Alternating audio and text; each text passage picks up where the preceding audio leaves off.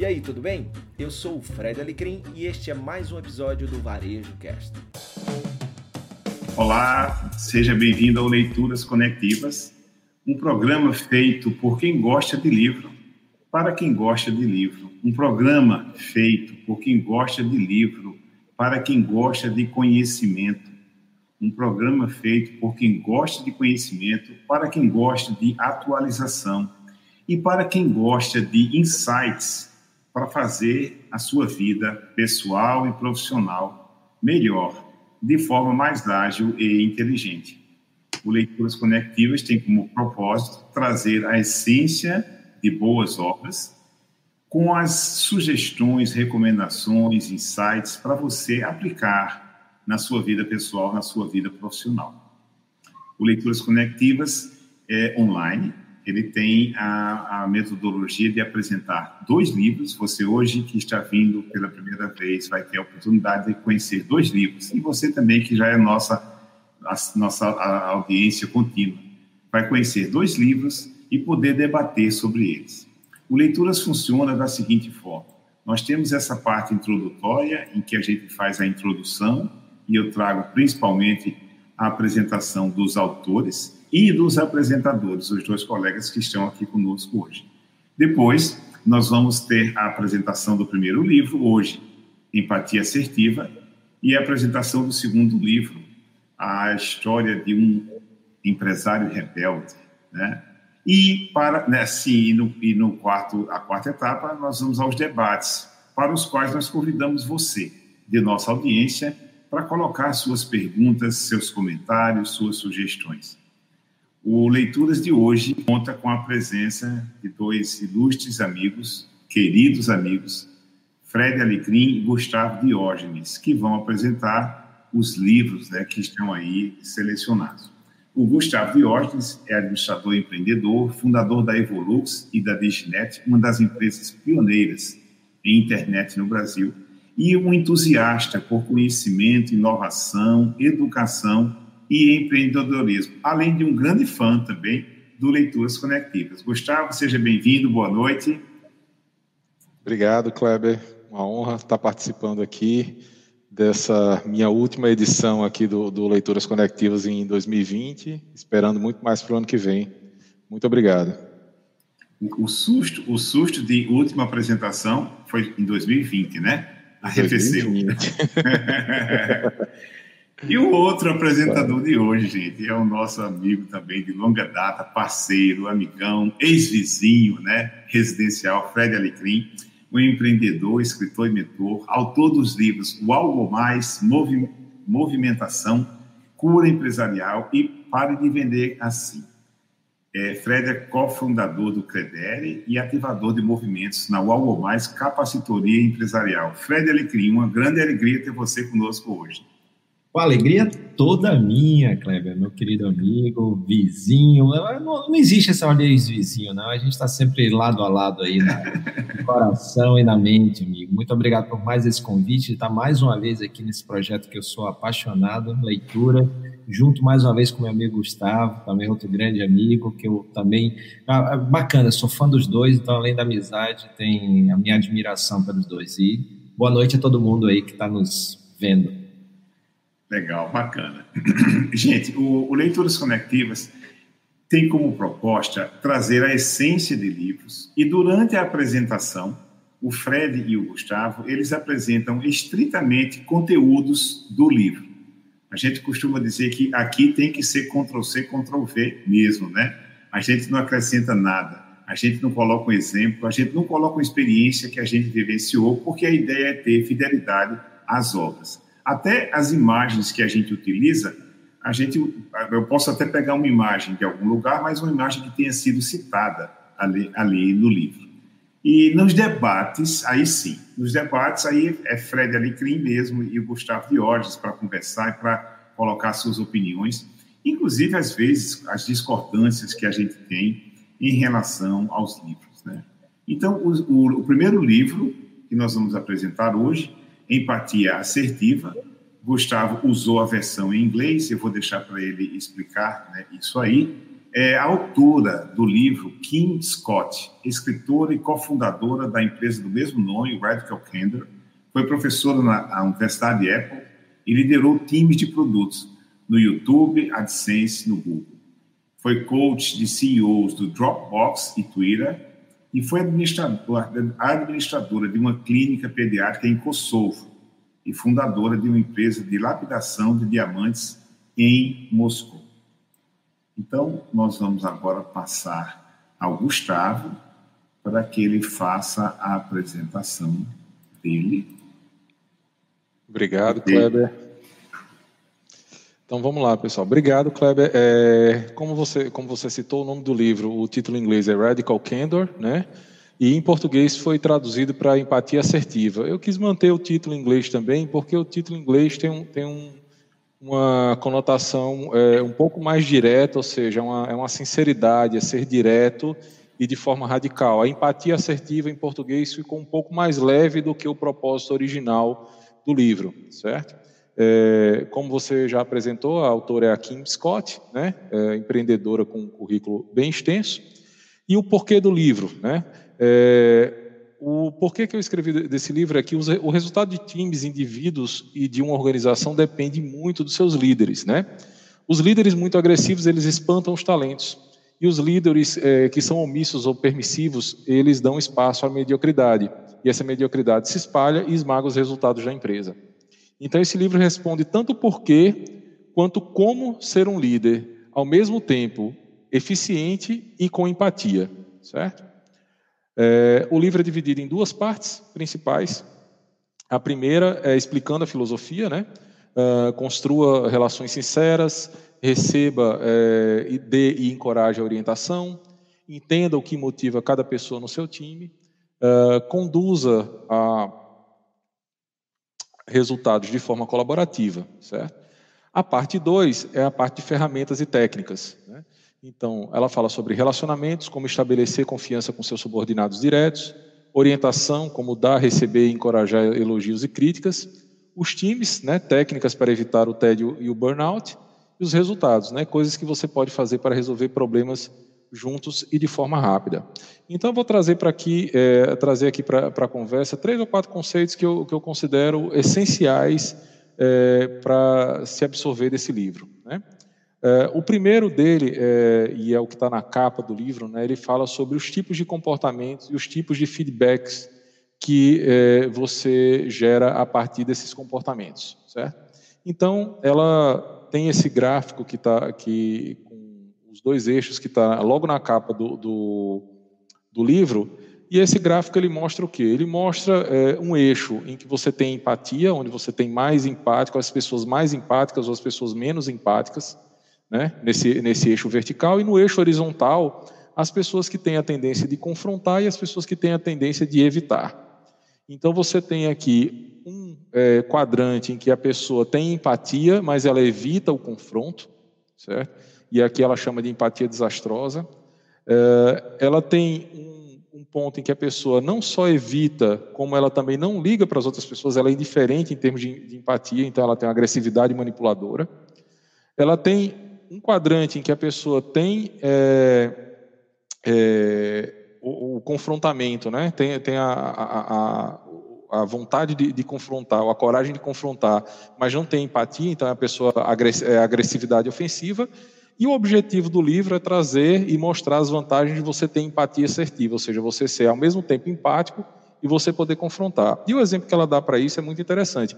Aqui são os comportamentos possíveis das pessoas, certo?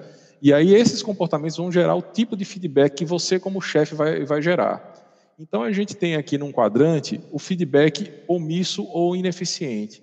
O exemplo que ela dá é o seguinte: você está numa festa e você vê uma pessoa é, é, saindo do, do, do banheiro com um zíper aberto.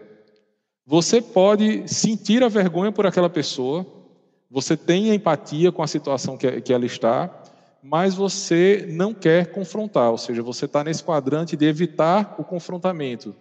E aí você não dá o feedback e a pessoa passa a vergonha na frente, na, na frente dos colegas. Você tem o, o, quadrante em que a pessoa não só não tem a, a, a, é, Ela não tem a, a, a coragem de, de, enfrentar e é manipulativa, ou seja, ela não liga para você. Então, ela vai falar para todo mundo que o seu zíper está aberto, menos para você. E você vai ficar, não vai ficar ciente disso, né? vai saber depois. O feedback ofensivo é aquela pessoa que vai te enfrentar na frente de todo mundo e vai apontar o dedo e vai dizer: olha lá, o zíper dele está aberto. Né? E o feedback assertivo, que é a pessoa que ao mesmo tempo é empática e consegue confrontar e dar o feedback, é aquela pessoa que vai te chamar no canto e vai te dizer no canto do ouvido: olha, o teu zíper está aberto. Então, o objetivo, e o que ela fala no livro, é que você como chefe, você e você como líder, você tem a obrigação de conseguir dar o feedback assertivo. Se você não consegue dar esse feedback assertivo, você pode ser até mais prejudicial sendo omisso, porque a pessoa só vai descobrir é, que ela não está sendo eficiente depois que ela sair da empresa, depois que ela for demitida, depois que, que prejudicar os resultados. E ela fala de uma forma muito cuidadosa também que o feedback ofensivo, por pior que seja esse chefe que briga com você na frente de todo mundo, pelo menos ele está te dando feedback ela ainda considera isso menos mal do que o, o, o feedback é, omisso, ou seja, você omitiu o feedback, certo? Então, esse é, um, é, o primeiro ponto. O segundo ponto é do tipo é, de pessoas é, e do plano de carreira que as pessoas têm dentro da, da, empresa. Então, ela trabalhou no Google e trabalhou também na, na Apple, e ela dizia que na, no Google, uma pessoa que ficasse mais do que dois anos no mesmo cargo, ela era, é, já era vista de, de, uma forma estranha, porque essa pessoa não tinha uma ambição de carreira, de crescimento. E ah, quando ela ah, tentou implementar isso na Apple, ela recebe, foi um choque, porque eles disse não, culturalmente aqui, nós temos pessoas que estão há 10, 15, 20 anos no, no, no mesmo cargo. E ela entendeu esse conceito e a diferença entre os superstars, que são aquelas pessoas que buscam um crescimento rápido, né, uma mudança de carreira e sempre buscam um desafio novo é, e não aguentam ficar muito tempo no, no, mesmo lugar, né, das pessoas que buscam um crescimento gradual. Então, esse outro gráfico aqui é bem interessante do livro, que é um eixo do, do, da forma de crescimento, rápido ou devagar, e um outro, um outro eixo do desempenho. Então, ela diz: se preocupe mais com o eixo do desempenho Pessoas que, estão que estão com desempenho baixo, você deve tomar cuidado, e pra, porque se elas não conseguirem crescer, elas vão, sair, elas vão ter que sair da empresa. É, é a tua obrigação de dar o feedback assertivo aqui. Mas não diferencie e, e não, não desvalorize as pessoas que buscam um crescimento gradual. Inclusive, ela dá o exemplo que a mesma pessoa, num momento da vida, ela pode estar procurando um crescimento rápido, porque ela está jovem, sem filho, cheia de energia, ou com um objetivo muito grande, e em outro momento da vida ela pode estar dizendo: não, eu não quero um desafio agora, eu não quero ir para uma carreira que eu tenha que mudar é, a, cada, a, a, cada seis meses ou a cada ano eu tenho que pegar um time novo e tenho que pegar um desafio novo. Ela mesma cita que, que recusou é, ser CEO do Twitter, porque na, na época isso não estava condizente com os planos dela, porque ela queria ter filhos, ela queria ter calma, ela, ela queria crescer e continuar fazendo o que ela fazia cada vez melhor. Ou seja, ela, ela foi para o alto desempenho, mas o alto desempenho estável numa mesma função, ou seja, se tornou cada vez melhor na mesma função, ao invés de buscar outros cargos em outras empresas e outros desafios que iam tirar ela desse foco, certo? É, o outro ponto importante para fechar esses dois pontos em que fala que você tem que ter assertividade, né? é, e ao mesmo tempo você tem que alinhar isso com, com os objetivos de cada um, ou seja, cada pessoa que quer uma que quer o crescimento gradual, outra que quer um crescimento mais rápido, e como você junta isso com, com a empatia e com, e, e com a assertividade. Ela fala que você precisa ter três conversas com seus, com seus colaboradores. A primeira conversa é me conte a história da sua vida. Você tem que entender qual é a história da, qual é a história das pessoas. E você começa essa conversa primeiro contando a sua história. Então você tem que primeiro compartilhar a sua história com, com, com os seus liderados, com, os seus subordinados. E se você não for sincero é, na, ao contar a sua história, você também não vai receber sinceridade de volta. A segunda conversa é saber quais são os sonhos, para onde a pessoa quer ir, porque na maioria das vezes ela fala é muito raro o caso é, em que as empresas, em que as pessoas estão fazendo exatamente o que sonhavam na vida. Isso é menos de 5% da, da, da população. Na maioria das vezes, o, o, trabalho é um meio para uma outra finalidade. Então, você entender quais são os sonhos é, é extremamente importante. E, em último, qual é o plano para os próximos 18 meses? É onde você junta os próximos 18 meses de carreira na empresa com os sonhos e a história de vida da pessoa. E você cria um plano que as competências adquiridas dentro da empresa, ao mesmo tempo que vão gerar valor para a empresa, vão gerar valor também para a pessoa que, que, que é, para o colaborador, certo? Então, é gerar valor mútuo, mas para gerar esse valor mútuo, você tem que entender a história de vida e você tem, tem, tem que entender para onde a pessoa está querendo ir. Ela dá o exemplo de, um, de, uma, de, uma, de uma pessoa que trabalhava no time dela, trabalhava no, no call center, mas tinha um sonho de ser empreendedora. Então, ela passou funções de gerência e cargos de, de, de, de gestão para ensinar é, é, habilidades que iriam é, ajudar nesse sonho futuro de ser uma empreendedora individual, certo? ter uma empresa ou ter, ter funcionários depois. E, por último, ela fala, é, por último, não no livro, mas, mas na apresentação, é, esse item que ela fala que não basta só planejar. Né? Ela dá um exemplo de que é, isso aqui muito parecido com o PDCA, né? você começa ouvindo as demandas que, que existem na, na, dentro da empresa, é, depois você clarifica, ou seja, você, você esclarece é, que o que você ouviu, você entendeu o que, o que você ouviu. Depois você debate. Isso daqui é um ponto bem importante que ela explica muito bem para muito, é, muito você dividir as reuniões nesses três momentos. Então você ouve normalmente fora da reunião, aí depois você esclarece numa reunião, você debate em outra e você decide em outra. Ela fala muito para você não misturar o debate com a decisão. Mas o mais importante desse ciclo aqui, que eu, que eu aproveitei muito no, no, no meu dia a dia, é que você, depois de decidir, não basta decidir, ela, ela dá o exemplo de que ela fez um plano enorme assim que entrou no Google, quebrou a cabeça, juntou, juntou uma equipe, tomou uma decisão, e quando ela pegou esse plano e apresentou para o time, 15% da equipe dela é, pediu para mudar de time saiu e foi, e foi para outras áreas da, da organização, porque ela esqueceu dessa fase aqui da persuasão. Você não só tem que decidir o que fazer, mas você tem que saber explicar e persuadir as pessoas a, a comprarem a tua ideia. E é isso por hoje.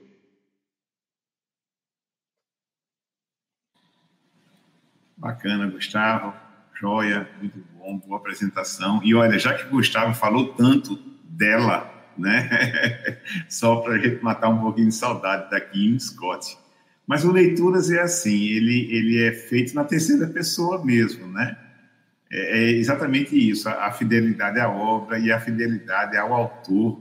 E aí o Gustavo faz essa apresentação aí brilhante e de maneira sintética. E como ele colocou, é, terminando a apresentação, o livro ainda teria mais algumas coisas, né, para gente, para ele explorar também. Bom, vamos então ao nosso segundo livro, Lições de um Empresário Rebelde. É, o, o, título original em inglês, Let My People Go Surfing. Né? É, o autor é o, o Ivo Schoenard. É, ele é um alpinista americano, ambientalista, ativista, apaixonado, aventureiro, talvez essa seja a palavra que melhor descreve, né? O Ivon, uh, aventureiro itinerante e empresário iconoclasta da indústria do ar livre, né? da indústria ao ar livre. É, a empresa dele é a Patagônia. E o que o Fred vai contar para nós aqui é um misto de livro e a, a, a, as coisas, as histórias, os princípios, os conceitos que é a Patagônia, né? É, como é que ela funciona, como é que ela trabalha. Ele, a empresa foi fundada em 73, é conhecida por suas iniciativas ambientais e sociais. O Chonar é um, é um ávido surfista, esquiador, praticante de caiaque, jardineiro, falcoeiro e gosta particularmente de pesca com mosca em Tencara. Ele escreveu sobre questões de escalada e ética e sobre como misturar ambientalismo nos negócios. Então, essa é a introdução, a breve introdução a respeito do livro que o Fred Alecrim vai apresentar. Eu vou colocar aqui a apresentação no ar. Fred Alecrim. Opa, muito bom. É, é, é bacana demais, né? Falar da, das coisas que a gente é, admira e é fã. Então, que bom falar de mais um livro aqui que eu que me inspira, né? Na, principalmente no mundo dos negócios. Então, vamos falar lá do Let My People Go Surfing, que eu adoro esse, esse título e vocês vão entender o porquê é, Let My People Go Surfing é o título, Educação de um Empresário Relutante, que em português foi traduzido para Lições de um Empresário Rebelde. É, nesse livro né, do, do Ivan, ele conta, por exemplo, que nunca trabalhou na, na empresa, né, na Patagônia, é, para que ela crescesse de uma forma veloz e tal. Tanto é que é, conta no livro né, que a empresa foi fundada em 73, como o Kleber mostrou aí, e ela tem é, 70 lojas, né? Então podia ter muito mais, mas é porque ele sempre cuidou para que a empresa não cresça mais do que 8% ao ano. E daí a gente já começa a entender o porquê do empresário rebelde, né? Tá, tá um pouquinho disso aí. É porque ele, ele, quando monta a empresa em 73, e, e isso já já estou entrando no livro, já está falando o que, que vem aí na história do livro, é, ele quebra um pouquinho dos paradigmas. Vale, vale a pena lembrar que em 70, na década de 70, quando o economista Milton Friedman soltou aquela pérola de que o único objetivo de uma empresa é gerar lucro para os seus acionistas. E aí, porque o rebelde vem exatamente daí, né? Então, ele acreditava que a empresa tem que ir além do lucro, ou seja, era um contraponto a todo o modelo de pensamento que forjou o capitalismo é, o capitalismo, principalmente esse capitalismo é, é da, da, essência, da raiz mesmo, chamado por muitos capitalismo selvagem. Então, é, essa ideia que está toda permeando no livro, que conta a história, mistura a história dele com a história da Patagônia, que é essa grande marca. É, a Patagônia, além disso, né, e também ele conta no livro que tem um, um ativismo muito forte com a questão ambiental. 1% da, da receita da Patagônia ela é, é ou 10% do lucro é destinado, né, o que for maior, se a receita ou lucro, é destinado para grupos de proteção ao meio ambiente. Né? Então, já, já contribui com mais de 1.200 é, organizações. Então, é, ele, ele vai contando um pouquinho disso no, no livro, contando a, a, sua filosofia e tal, coisas que são fundamentais né, dentro do negócio. Mas só para a gente ter uma ideia, a Patagônia, como eu falei, tem 70, 70 lojas, atua em vários países, porque tem como ela começou, por exemplo, dentro de multimarcas, né, até ter suas primeiras lojas, é, ela tem mais de 1.500 funcionários e tem um trabalho todo focado no, no esporte, principalmente o esporte outdoor, esporte ao ar livre. Né? Então, falando um pouquinho aí do, do livro, né, por que ler esse livro? Na, no meu intuito, tem que ler o livro porque para conhecer ideias e práticas necessárias para que a gente tenha empresas que lucram mais porque isso é que acontece, né, com a Patagônia, empresas que seguem esse mesmo caminho, essa mesma filosofia, e que além de lucrar mais, são melhores no mundo e para o mundo, ou seja, vão além do lucro e batem exatamente de frente com aquele pensamento do Milton Friedman. No, o livro ele é dividido em três partes, a primeira é a história, depois vem as filosofias de negócio em relação a produto, produção, distribuição, imagem, finanças, RH, gestão ambiental, é, e ah, ele termina falando um pouquinho daquele 1% lá que vai para o planeta. Então, é, eu vou falar um pouquinho, principalmente focando nessas, nessas filosofias e, e, misturar um pouquinho com a história também, que eu já comecei a falar é, no livro. Então, uma coisa muito, muito interessante a gente pensar, a, a frase, fazer o melhor produto, não causar nenhum mal desnecessário ao ambiente. Então, isso aí é, é um mote que acompanha aí a filosofia da Patagônia. Da Patagônia. Então, é, o, o Ivan ele já era, né, assim, um, aquele jovem muito preocupado com questões ambientais, quando ele montou eh, na década de 70 a Patagônia. Então ele vai contando isso nessa primeira parte do livro, que é a parte de história.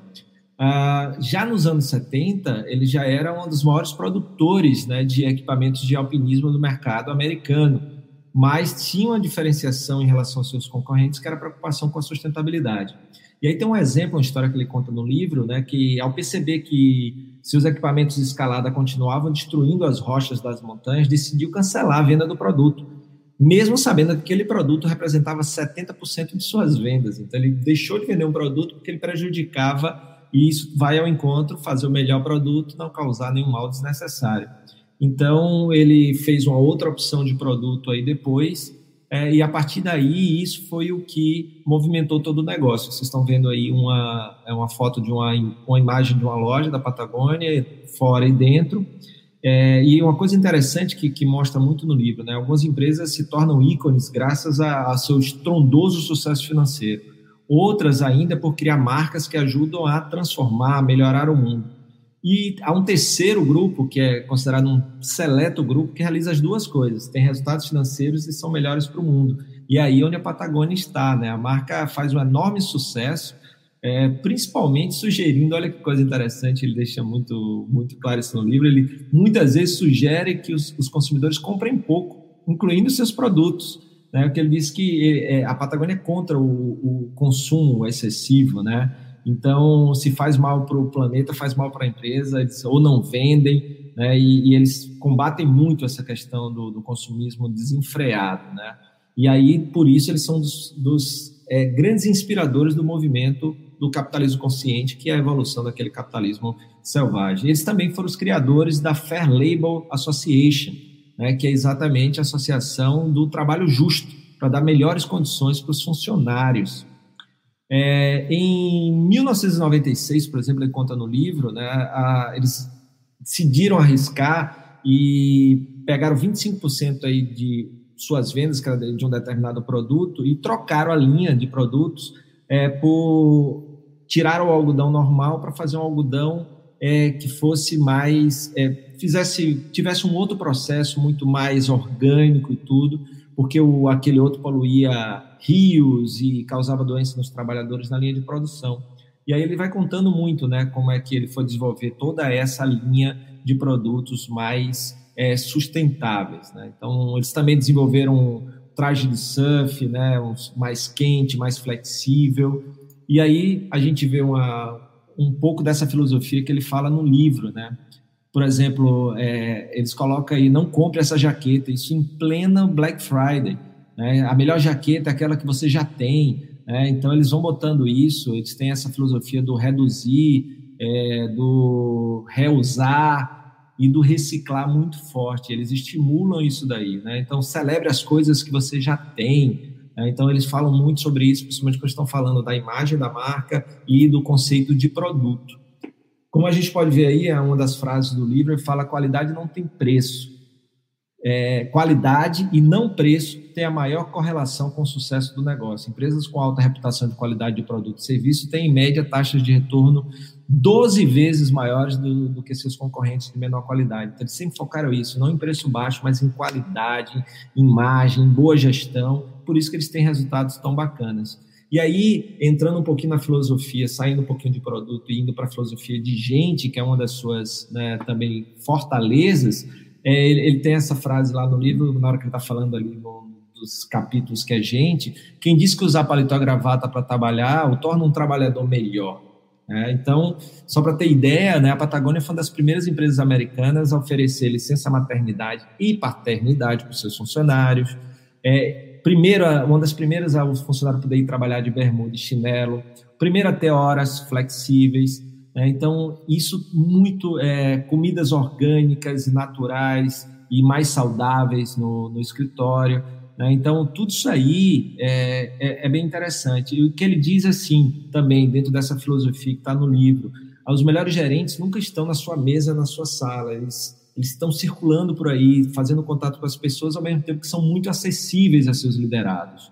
Né? É, então, eles têm todo um trabalho, quando falam em gente, eles não anunciam normalmente né, nessas plataformas normais, sempre é, vem, ou, ou, eles contratam alguém de dentro para manter forte a cultura, ou é, eles pedem recomendação a funcionários, né? Eles não procuram e não valorizam rockstars, nem superstars, eles valorizam o, o né, que é aquele o, o, cara que gosta de trabalhar com um time, de estar ali junto, né, forma um, uma parte ali que por isso que eles trabalham muito bem essa, essa parte de gente, né. É, é bem, bem bacana. Então, eles estão a todo momento dizendo que o trabalho tem que ser divertido, que a segunda-feira tem que ser legal. Eles valorizam muito isso para que os funcionários tenham vidas é, cheias de vida, né? E por isso mesmo eles têm essa questão dos horários flexíveis. E aí daí vem a, a, a questão para o nome Let My People Go Surf. Ele diz assim que o surfista ele não agenda o horário para ir surfar, porque ele vai surfar na hora que bate aquele swell, na hora que tem aquela onda, na hora que tá o mar tá bom. O cara quando vai esquiar ele não vai a qualquer hora, ele vai na hora que a neve tá boa. Então, por que, que para trabalhar você tem que ter isso, né? Por que, que tem que ter esse horário, essa, essa coisa? Então, você tem que ir também. Então, a mesma coisa, se eu sou surfista e quero ter vida plena, é, na hora que tiver um bater um suel, eu paro de trabalhar. O importante é que aquilo que foi combinado seja entregue naquele prazo, mas é, não precisa ser é, tão rigoroso. E para concluir, é outra frase: quanto mais cedo uma empresa tenta ser o que não é, quanto mais cedo ela tenta ter tudo, mais cedo ela morrerá. Né? Então, isso é uma das coisas que, que ele deixa aí é muito, muito claro dentro desse conceito de procurar ter a sua essência, a sua verdade. Né? Não quer dizer que você tem que implementar o, essa filosofia que ele coloca, que dá tanto resultado. Só o último detalhe que tem, por exemplo, desde 2005 a Patagônia recebe roupas de volta, né? Então eles têm um, um projeto chamado Warnwear, que são roupas usadas, e eles estimulam e eles circulam pela, pela, pelos Estados Unidos todos com um caminhão que faz ajuste nas roupas das pessoas para que elas não precisem comprar uma nova, já tendo uma que ainda serve. E aí agora eles começaram a vender recentemente lado a lado roupas novas e roupas usadas, né? Então tem toda essa lição e essa rebeldia de ter um outro padrão de negócio que não aquele que foi inspirado é, pelo Milton Friedman. Então é isso aí, lições do empresário rebelde e ó, dá para ganhar dinheiro e fazer bem para o mundo e é isso que ele mostra no livro Let My People Go Surfing. Muito legal, muito legal, Fred. Fred, eu estou enganado ou você não contou como é que você conheceu esse livro? Não contei, não contei, não contei. Não contou, né? Eu, eu, bom, é, eu estava tava em Recife fazendo um evento e aí eu fui visitar dois amigos meus, uma produtora de vídeo, e eles estavam fazendo é, uma propaganda para uma rede, uma rede grande de construtora lá de imobiliária lá de Recife. Eu disse, pô, Fred, a locação é em tal lugar, e era uma casa bem, bem legal, e a gente foi lá nessa casa, e, e lá esse meu amigo, ele encontrou é, um livro que era da pessoa dessa casa, e esse livro estava em cima da mesa, era Let My People Go Surfing.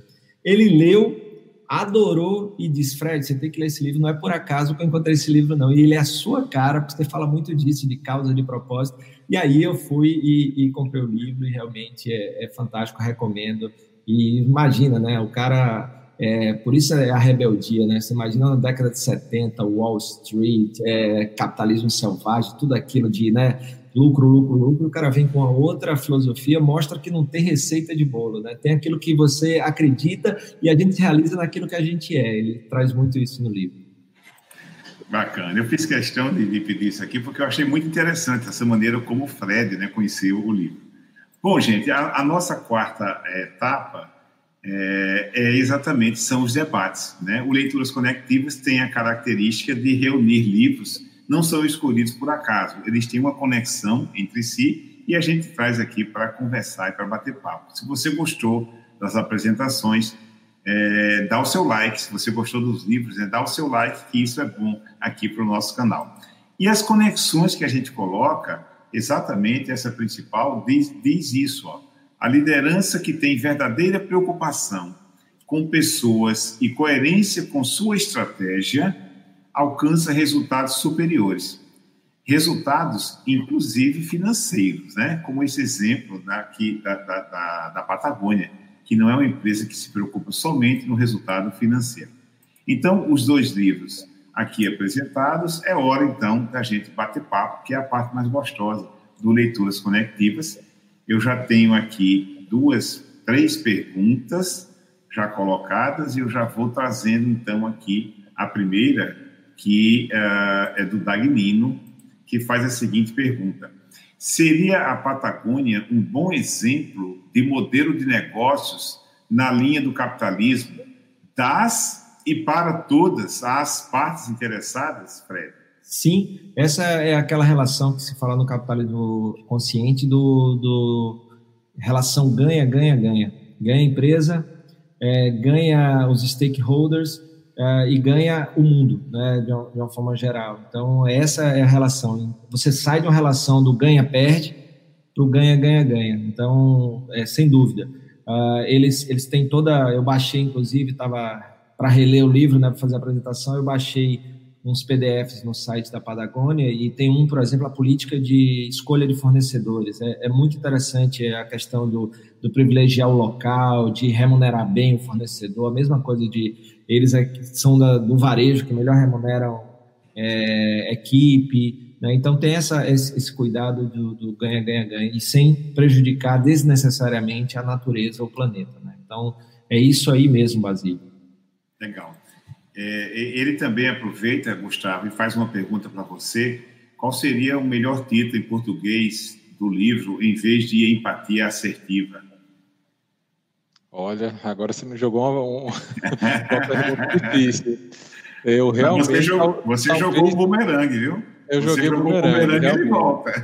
É, realmente, eu não tenho esse, esse título de, de cabeça, mas é porque tem aquelas coisas difíceis de traduzir. Do mesmo jeito que em inglês aquele o, o filme Magnificent Seven, né? Os Sete Magníficos. Em português ficaria uma porcaria, virou Sete Homens e um Destino. Maravilhoso, né? É, talvez esse, esse, precisasse de um título completamente inovador que eu, não, que eu realmente não tenho. Mas eu sei que realmente a questão do candor é uma palavra difícil de, de, de você traduzir para português, que é aquela sinceridade direta, aquela pessoa ser completamente é, sincera, né? É, e ela coloca a questão da assertividade, coloca a questão do, do, do, da empatia, exatamente porque o candor pode virar uma desculpa para você dizer não, eu não sou, eu não sou grosso, eu sou sincero. E isso não pode acontecer, né? Isso, isso daí não pode acontecer. Então, é uma preocupação. O livro fez tanto sucesso que acabou virando desculpa para chefes é, agressivos. E ela se preocupou em colocar isso no livro e enfatizar que o objetivo do livro é exatamente dizer que é, isso não dá resultado para a empresa nem para as pessoas.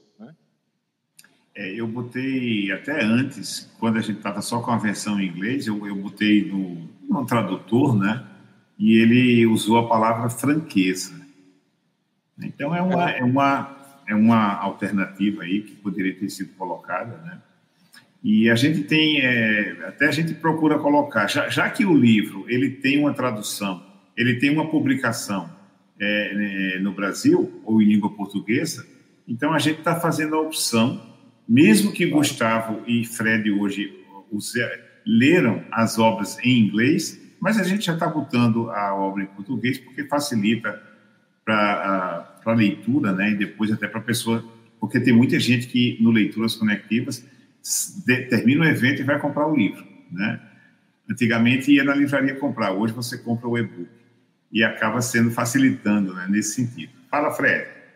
Então, é, é, eu acho que é interessante. Teve um livro que vocês já, já fizeram aqui, que eu sou fã, que é o CNV, que é Comunicação Não Violenta, né? Então, eu acho que ele dá uma conexão muito grande com isso, né? Ou seja, você ser franco, mas não ser violento na linguagem, né? Então, é, isso é, é, é, é bem interessante. E uma Agora... coisa, uma, uma, frase que tem bem interessante, Kleber, no livro, é que ele diz, olha, a, a assertividade e a empatia, elas são medidas por quem ouve, não por quem fala. Isso é importantíssimo. então, a pessoa não se autodeclara empática e assertiva. Isso daí tem que vir de quem recebe o feedback, não de quem dá. É, tem até, tem até uma discussão né, que se usa hoje, que empatia é colocar-se no lugar do outro. Mas assim, mas você tem que interpretar segundo a percepção do outro, né? Não é você colocar e colocar a sua interpretação. Por isso que eu gosto muito, tem um poeta de rua na Bahia chamado Fafete, que ele fala que é ir além de se colocar no lugar do outro, é ter o outro dentro de si. É, seja, eu, eu me conecto com o cara, me colocar no lugar do outro não garante um vínculo emocional. Quando eu coloco o cara dentro de mim, quer dizer que eu ali me vinculei de uma forma, eu estou conectado ao ponto de me preocupar, de me importar, né? Então, isso é, é, é bem, bem profundo, realmente. O, o, uma coisa que eu queria trazer aqui, tem uma pergunta aqui, eu, deixa eu já ler a pergunta aqui do Francisco, é, e depois eu quero fazer uma provocação daquela uma discussão que a gente teve no nosso ensaio, né? Francisco... bastidores eu não aceito, não. vou trazer, vou contar uma. O Francisco Dalcente, ele, ele coloca o seguinte, muito legal ver empresas mais conscientes. Na opinião de vocês, o mundo ganha ou perde conforme vão surgindo mais bilionários de tempos em tempos? Eu, eu acho que o problema não é ter é, o bilionário, o problema é a concentração de renda na mão de poucas pessoas. Né? É, de uma forma ou de outra, é, o que a gente precisa é, você pode ter é, bilionários, mas desde que você também tenha, você não tenha a, pouca gente com tanto e muita gente sem nada, né? nem com pouco, é sem nada. Né? E, e, isso acontece muitas vezes é, nas empresas, por exemplo, aqui no Brasil a gente tem um, uma diferença absurda, abissal entre o CEO e o cara do último nível da empresa. É, nos Estados Unidos tem empresas que chegam a 650 vezes é, a diferença de, de, salário. A gente está vendo aí, por exemplo, agora a Disney está fazendo um layoff, está fazendo demissão de mais de 32 mil pessoas, mas nesse mesmo ano o Iger, lá, o CEO, ganhou bônus assim absurdos de bilhões de dólares. Então, assim, eu estou demitindo, mas ao mesmo tempo é, a galera lá de cima está sempre ganhando. E aí empresas como a Patagônia é, como Whole Foods, que a gente já falou aqui também, é, é, eles tentam achatar essa distância e, e pagar o que no, o mínimo wage no, no, nos Estados Unidos está um debate, uma discussão muito grande, que é 7 dólares e meio mais ou menos, é, essas empresas chegam a pagar de 15 para cima, ou seja, quase o dobro. É, então, isso, sabe, busca. Então, eu acho que o grande negócio é isso, né? E eu até falei aqui do, do, do cara da Gravity, que ele fez aquele estudo lá de quanto é que é para a gente tirar o dinheiro da, da mesa como um problema, de o, o dinheiro me desconcentrar do trabalho, e nos Estados Unidos é 70 mil dólares, e se o cara tira, ganhar 70 mil dólares por ano, dinheiro deixa de ser um problema, porque ele tem tudo que uma pessoa pode ter para ter uma vida confortável e segura. Né? É, eu estava vendo um estudo recente aqui que o nosso salário mínimo hoje era para ser 5 mil reais né? no Brasil. Então você imagina. É. É, então. É, e é, só complementando, essa questão do, do, dos bilionários, se eles vão, vão afetar ou, ou não, é, a gente entra num papo aí mais econômico que dava conversa aí para horas, mas assim, primeiro que é, é, é, quase inevitável, porque com a digitalização e, e o, o, fluxo mais rápido, a digitalização traz também um fluxo mais rápido de, de dinheiro. Então, os valores eles, eles estão fluindo mais rapidamente. E você consegue é, captar isso daí mundialmente.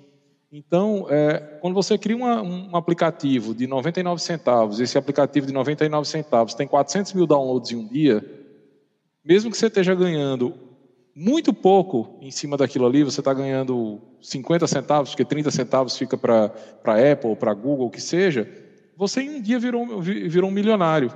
Então, automaticamente, ontem você não era um milionário, hoje você é um milionário, você é um problema para o mundo, porque, porque você conseguiu angariar aquela riqueza. Então, o fato só de se tornar bilionário, não. Como eles vão trabalhar nas empresas, quais são os princípios e como isso daí vai ser direcionado, aí sim, isso daí tem um impacto enorme. E aí é muito fácil, realmente, quando a empresa fica muito grande, ela se desconectar da, da, da realidade e não entender mais o que, que acontece no mundo, porque passa a viver uma realidade completamente diferente. Mas olha, eu falei que ia trazer os bastidores aqui para o palco, apesar do protesto de Fred, e foi engraçado. Ontem é, a gente fez um, um, bate-papo ensaio, né, é, para o Leituras de hoje, e depois surgiu aquela dúvida: mas aonde é que ela está? Em que lugar do mundo? Em que lugares do mundo, né? E aí Fred já entrou ali, já viu os vários países onde ela onde ela está atuando. E Gustavo fez uma brincadeira, né? Fez, pô, mas não tem no Brasil, né? Então essa pergunta do Dagnino aqui, eu vou passar para o Fred já. Pra, pra, eh, a pergunta do Dagnino é assim, olha, existem muitas empresas no estilo Patagônia no Brasil, né? Em que áreas elas são mais numerosas? Mas eu vou trazer a provocação para o Fred. Por que, que a Patagônia não está no Brasil, Fred? Você vê, né? Tem, tem uma coisa muito grande do Brasil que é um desafio. A gente já teve marcas aqui que vieram e, e acabaram encerrando atividades. A gente viu recentemente o, até o próprio Walmart vendendo operações aqui. A Nike agora vendeu a operação dela. É, é, é, a Nike foi vendeu para a Centauro, né, a operação deles de loja, né?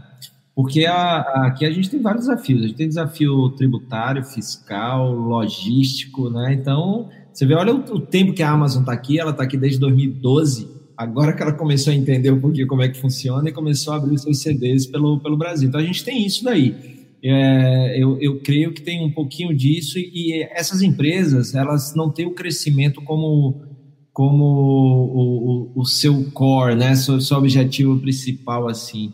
É, eles só crescem, tanto é que você vê, a gente falou do The Uncontainable aqui, né, o, é, o livro do Keith Tyndall, e eles têm também 70 lojas, porque ele diz que só expande quando ele percebe que consegue expandir a cultura, não é só abrir uma loja e botar para vender produto. Né? Então, é, eles replicam muito isso, e o, o Ivo ele diz assim, Pô, por que, que eu continuo trabalhando? Né? Eu já tenho dinheiro, tal, tal. Ele diz o seguinte: é porque a gente tem aqui uma missão que é, vai além de vender produto, que é melhorar o planeta através do que a gente faz, né? do que a gente fala e representar isso aí. Né? E, e aí não tá, mas assim, em relação a ter muitas Patagônias, é, estilo Patagônia no Brasil, assim, no estilo deles, assim, a gente tem um pouquinho de, de você tem uma ali que cuida mais, é, tem uma linha do, do orgânico, tipo Insecta Shoes, é, que, que, trabalha o conceito no produto, de sustentabilidade no produto, você tem outra que trabalha, a, a Natura tem um, tem um pouquinho disso, mas assim, é como a Patagônia, uh, exatamente assim, é, eu, eu não, não, não conheço. Agora, se você quiser dar uma olhada, onde mais tem empresas parecidas é o Sistema B, uh, você pode ir no sistemab.org barra BR, o Brasil, aí você vê todas as empresas que são certificadas é, que tem aquela filosofia do, do, Triple Bottom, que é Profit, Planet, é, Profit, Planet, People, pessoas, planeta e lucro. Né? Então, elas cuidam desses três. Então, essas empresas são muito parecidas é, filosoficamente com, com a, a Patagônia. Então, você pode ir lá no site do Sistema B, é uma certificação bem legal. Legal. É, Gustavo, quer comentar alguma coisa dessa pergunta, Gustavo? Não, tranquilo. Varejo eu deixo, eu deixo com, com o Fred. Mas deixa eu fazer uma pergunta para você. É, o que, que você gostaria de ter, ah, se tivesse mais tempo, de ter apresentado do livro Empatia Assertiva e que você tirou por conta do tempo, mas que agora a gente dá para explorar um pouquinho mais? Olha, é, ela conversa muito sobre a, as ferramentas, inclusive sobre é, a quantidade de feedbacks, os momentos de se, de, de se fazer esses feedbacks, esse processo de, de reuniões, de métricas, de, de acompanhamento. É, ela fala de todas as desculpas que a gente se dá para não demitir uma pessoa, né? e como isso vai acabar prejudicando as pessoas que estão desempenhando bem dentro da empresa. Então, é um mal necessário. Chega uma hora que você tem que demitir, então tem, ela conversa extensivamente sobre, sobre, sobre como você trabalhar, porque até o momento da demissão, é, é, a demissão não é o final de um relacionamento. Ela fala de pessoas que ela demitiu e que depois contrataram ela em outra empresa, pela forma como, ela, como, como, como foi feita a, a demissão, né? E principalmente é, é, esses detalhes do, do, do entender como, como conversar com as pessoas e como alinhar o projeto pessoal com o, o projeto da empresa. Então, é, foi um pouco de, de, de susto assim no, no, no, começo, um choque quando, quando é, eu vi essa, esse projeto de 18 meses, em que as pessoas planejam a carreira em blocos de 18 meses. E depois disso, numa empresa, por exemplo, como o Google, se você não cresce e não pega um desafio novo dentro da empresa, você automaticamente está indo para o mercado, você está indo para outro lugar. E para eles isso é normal, isso faz parte da cultura, né? E essa diferença é, enorme que ela viu, esse choque de culturas entre o Google, das pessoas estarem crescendo o tempo todo, e na época que ela tentou implementar a mesma coisa, eles disseram: não, aqui é completamente diferente, aqui a gente valoriza. E o fato que, que, é, que, ela, que ela enfatiza coisas que aconteciam, por exemplo, com, com, com, com o, o, E aí tem uma semelhança, que aconteciam com, com Steve Jobs, né? É, que o Steve Jobs entrava numa discussão com a pessoa e convencia a pessoa da, é, do ponto de vista dele, do Steve Jobs, e meses depois o Steve Jobs descobria que estava errado e ia lá brigava com a pessoa. Ele disse, mas você me convenceu na época. Ele disse, não, mas eu, eu te contratei para você me convencer da coisa certa e não para eu ficar te convencendo, né? E, e, isso daí acontece também, ela falou isso, daí também ela, ela foi a, a comparação que ela fez de lideranças, que apesar do, do, do, Steve Jobs ser extremamente agressivo, ele diz, olha, ele está naquela zona lá do cara que é zero de, de, de, de, empatia, extremamente agressivo. Ele vai e joga na cara. Mas mesmo quando ele joga na cara, né, ela fala, tem uma entrevista é, famosa dele, né, que ele diz, olha, o seu trabalho é uma porcaria. Ele usa outra, outra palavra, mais baixa do que mas seu trabalho é uma porcaria. E quando o repórter pergunta, diz, mas você fala isso, você não está acabando com a moral do, do, da pessoa? Ele diz, ouça bem, eu não disse que a pessoa é ruim, eu disse que o trabalho certo. que ela fez é ruim. Está me ouvindo? Alô? Oi, estou ouvindo. Tô ouvindo. É, deu, deu, deu, um, deu um delay aízinho. Fiquei só eu aqui? Que beleza, olha aí. Então, continuando aqui, caíram os dois e ficou só eu aqui, ó. Inusitado isso daí, hein? Perguntas aqui sobre, sobre o livro? Você voltou? Ficou só eu Voltei. aqui. Ah, legal. Vamos lá, aquela pergunta, né? Você está aí, aquela sessão espírita, está me ouvindo? O bom, o bom é, eu fiquei aqui, eu falei, gente, faça pergunta aí, porque eu estou sozinho aqui, então. Legal. Manda ver. Ó, o Kleber está voltando aí. É bom, é. Vocês estão me ouvindo e qual é o seu provedor, né? Que é basicamente a pergunta da, da internet de hoje, né? Você tá viu o quê? o Gustavo, eu fiquei sozinho aqui conversando com a turma. Quem sabe faz ao vivo, Fred. Mas é isso. Volta, é, é, finalizando lá, talvez tenham caído vários do, do, dos espectadores também, né?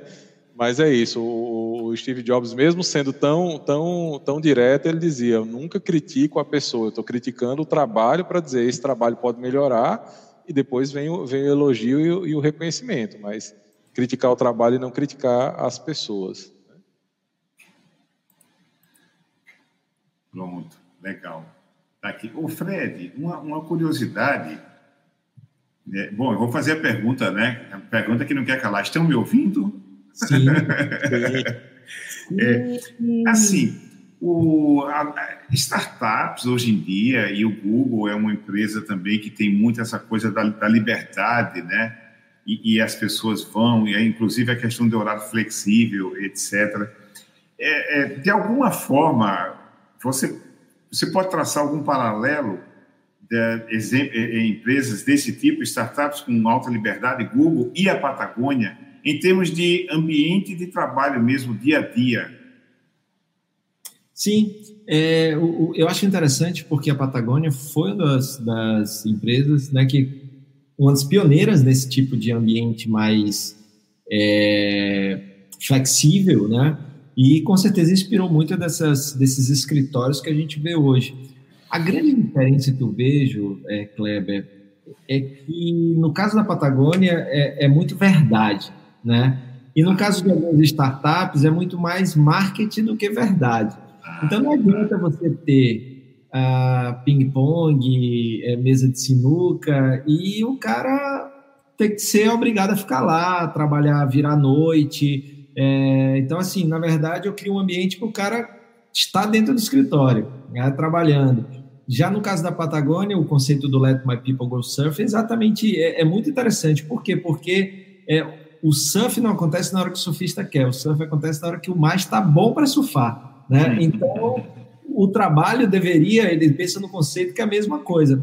Tanto eu que estou aqui, porque o escritório deles em Ventura, na frente da praia, é, eu estou aqui, pô, tá batendo uma onda ali, eu tenho que sair agora e surfar. Não, eu tenho que trabalhar. Não, você pode surfar e volta para trabalhar depois, não tem problema nenhum. Como também, assim, cara, agora eu não tô com a cabeça para fazer aquele relatório. Eu sei que eu tenho que entregar até sexta-feira, ele vai estar pronto na sexta, mas agora eu vou cuidar da minha mulher, eu vou cuidar da minha filha. O que ele quer é que você tenha tempo para harmonizar a sua vida pessoal com o trabalho. E muitas dessas empresas que a gente vê, essas algumas startups são todas, a pessoa deixa de ter uma vida, porque a vida passa a ser a startup. Né? É, é, aquele escritório bacana, é aquela internet bacana, é aquele ambiente bacana, mas que é super tóxico, é, que, é, é, que tem um monte de burnout. Então, se o ambiente fosse bom como é na Patagônia, não teria esse tipo de problema, por exemplo. Então, é similar, mas não é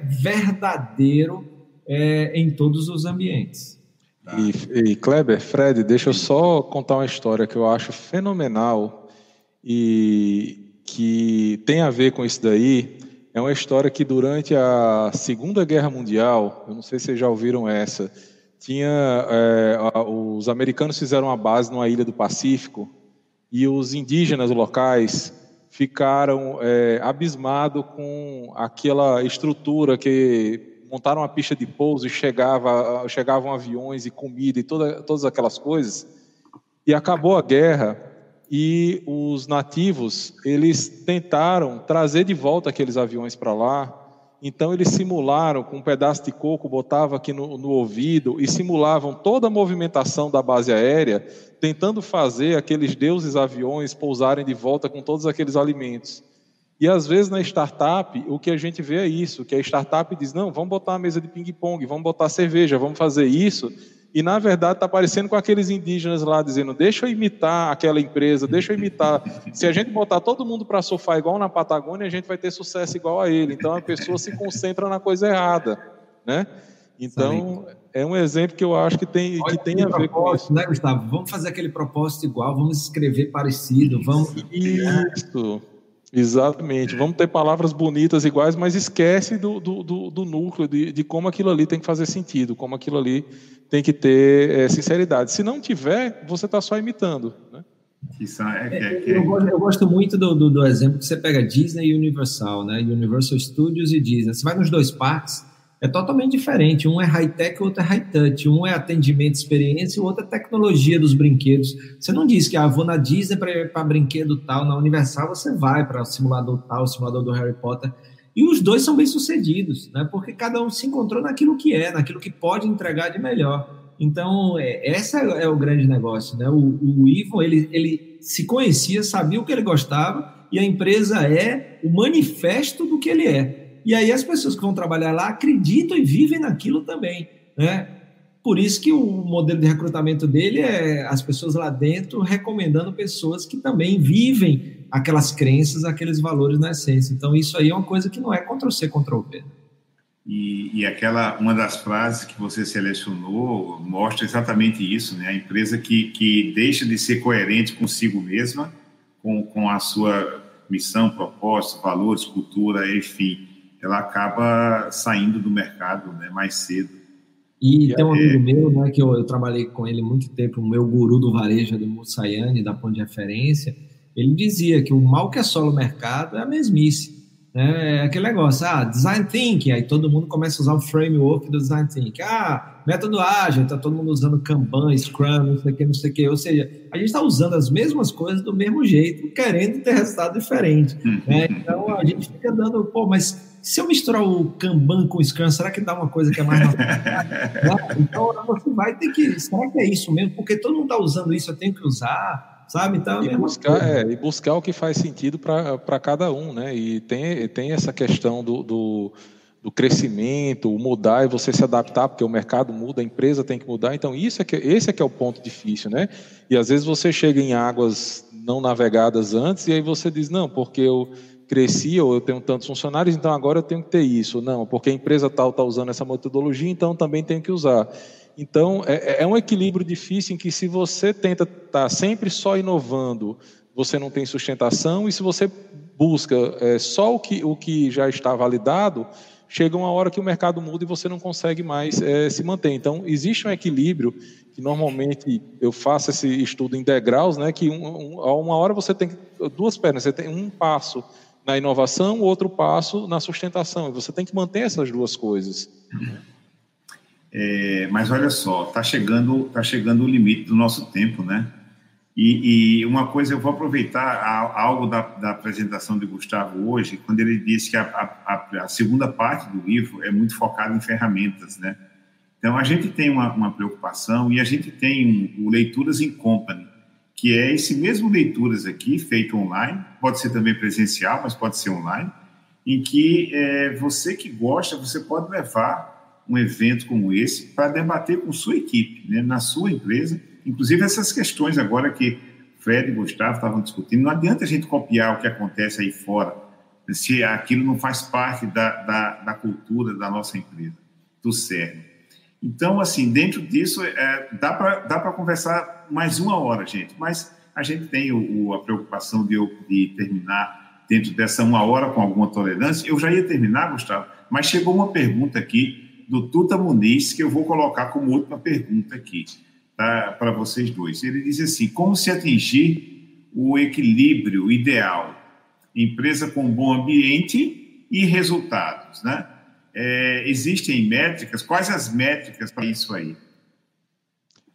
Olha, tem muita métrica e muito obrigado pela pergunta de Tuta. É, olha, existem muitas métricas e muitos exemplos. Eu, eu adoro, é, por exemplo, a, a Netflix tem, tem, a Netflix tem um, tem um, tem um, uma apresentação deles em que eles mostram, eles dão várias ideias de métricas. Por exemplo, uma, das coisas que eles fazem, eles dizem, olha, a gente paga para cada, cada cargo, a gente paga o maior salário que existe no mercado para aquele, aquele cargo. Porque a gente sabe que se a pessoa não quiser ficar dentro da empresa, é, e se ela for para outra empresa para fazer a mesma coisa, não vai ser para ganhar mais, é porque ela não realmente não alinhou com a cultura da empresa. Né? É, então, esses e outras metodologias, acho que o Fred já comentou aí da, da, da, da empresa lá da, da, americana que paga para a pessoa pedir demissão. Né? Então, todo esse alinhamento de, de, de, cultura e você buscar métricas como, por exemplo, manter é, uma diferença baixa entre o menor e o maior salário da empresa, né? É, buscar é, é, é ter mais produtividade e mais uma remuneração melhor e buscar um resultado para o cliente, ou seja, esse foco no cliente também. Tudo isso aí são métricas que ajudam absurdamente a, a empresa a manter esse equilíbrio. Né?